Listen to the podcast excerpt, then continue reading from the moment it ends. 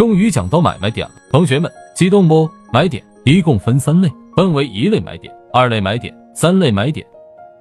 那我知道了，卖点也是一二三类卖点吧？能不能再草率点？名称是有点草率，不影响操作。他们在缠论中并称为三买三卖。先讲买点，当一个下降走势完结时，接下来就会继续一个向上走势，而转折点就是第一类买点。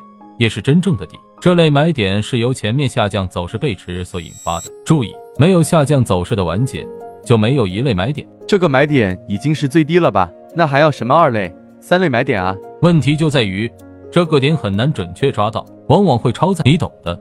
所以有人说，找一类买点是神仙的事，凡人就需要后面的买点。第二类买点发生在一类买点后，当新走势开始上涨。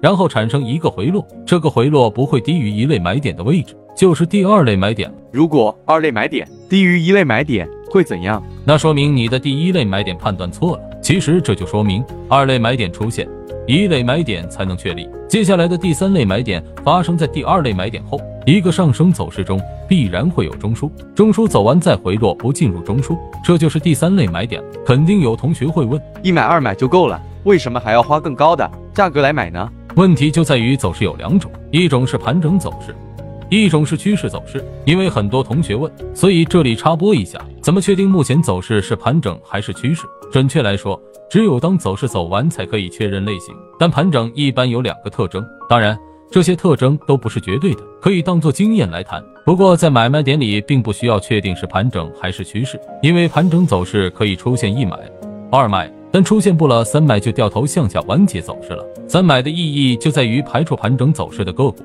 因为盘整时间长不说，还没啥利润。而我们赚钱就是要赚趋势走势的钱，所以买点里最重要的就是第三类。第一类买点容易抄不到底，第二类买点容易赚不到钱，只有第三类买点才是赚钱神器。建议新手先不参与第一类买点，因为你很难找到。但不参与不代表没有，没有一类买点就没有二类买点，没有二类也就没有三类。还有一种情况，下降走势完结后，上升走势异常凶猛，形成的第二类买点已经在前一个走势的中枢之上，那么这个时候就二类、三类一起买。照这个形式，哪怕是盘整也有甜头可吃，这就是缠论的三类买点。